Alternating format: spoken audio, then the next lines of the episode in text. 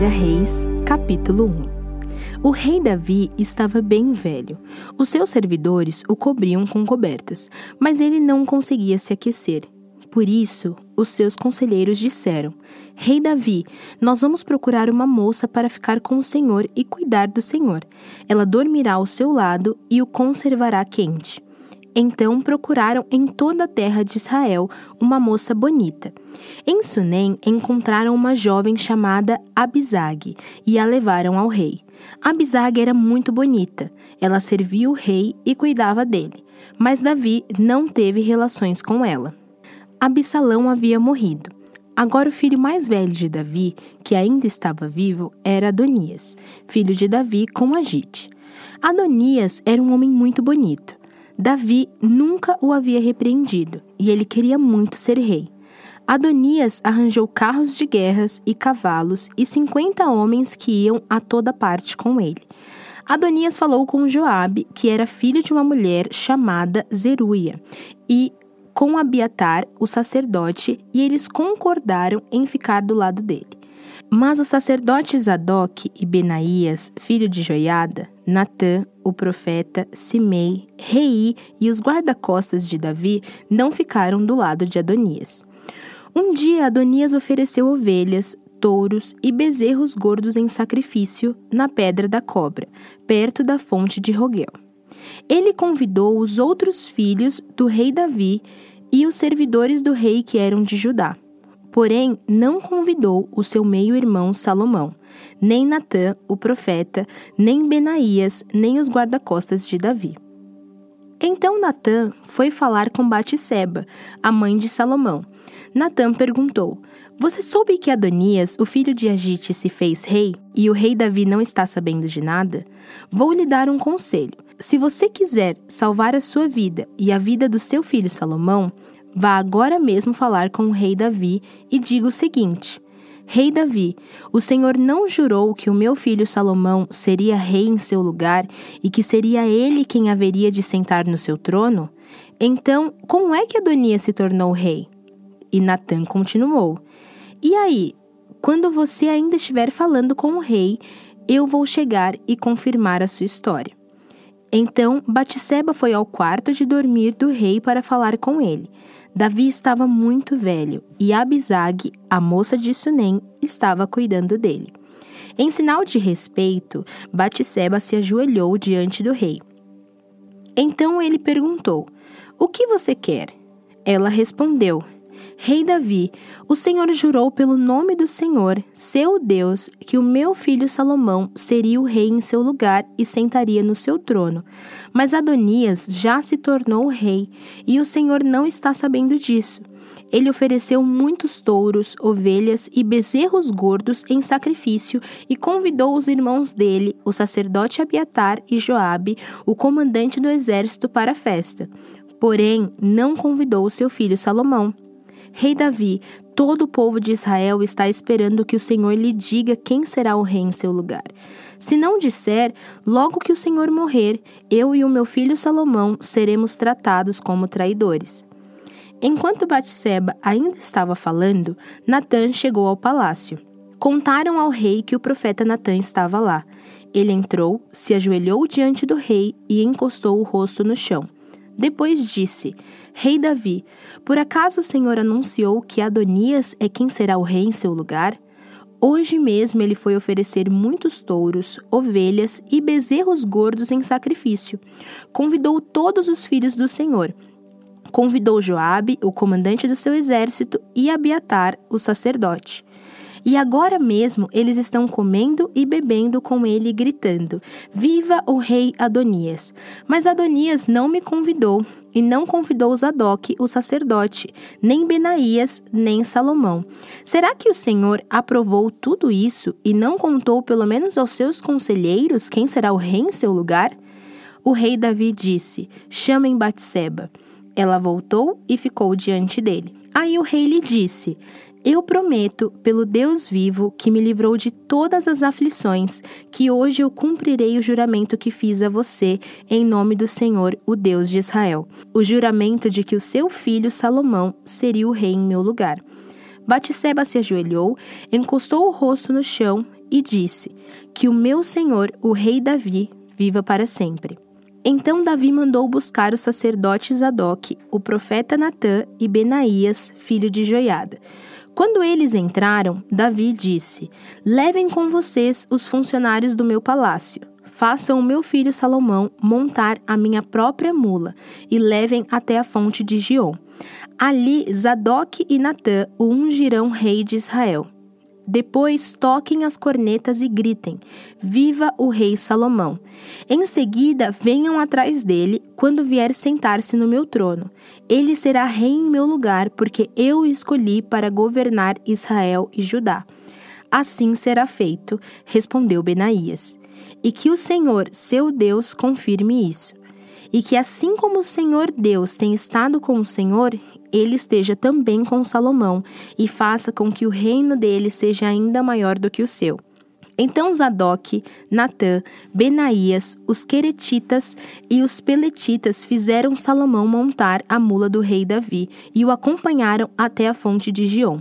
Zadok levou a vasilha de azeite que havia tirado da tenda da presença de Deus e ungiu Salomão. Então tocaram a corneta e o povo gritou: Viva o rei Salomão!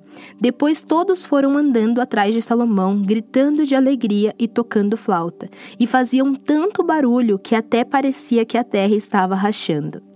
Adonias e todos os seus convidados tinham acabado de comer quando ouviram aquele barulho. Joabe ouviu o som da corneta e perguntou: O que quer dizer essa barulhada na cidade?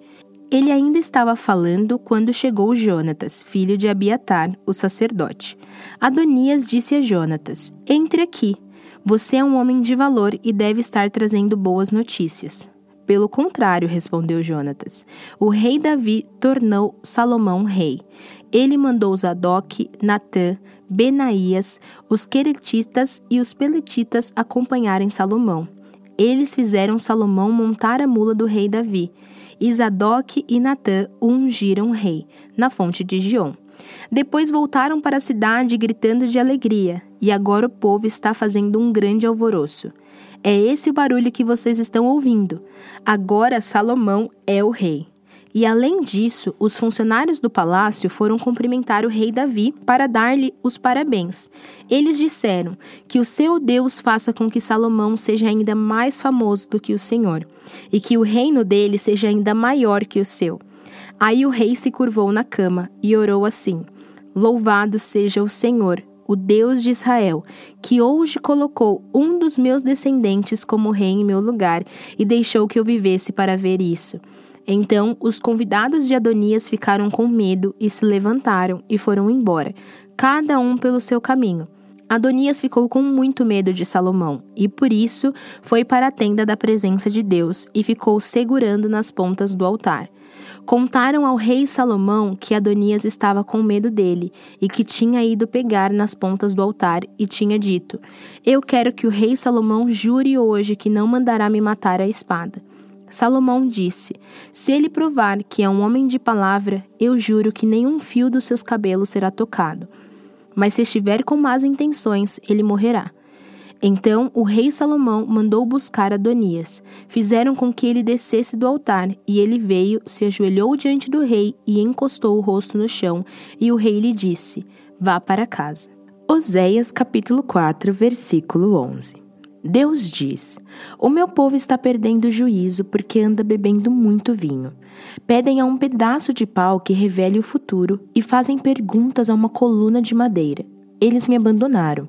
Como uma mulher que se torna prostituta, eles me abandonaram e se entregaram a deuses pagãos.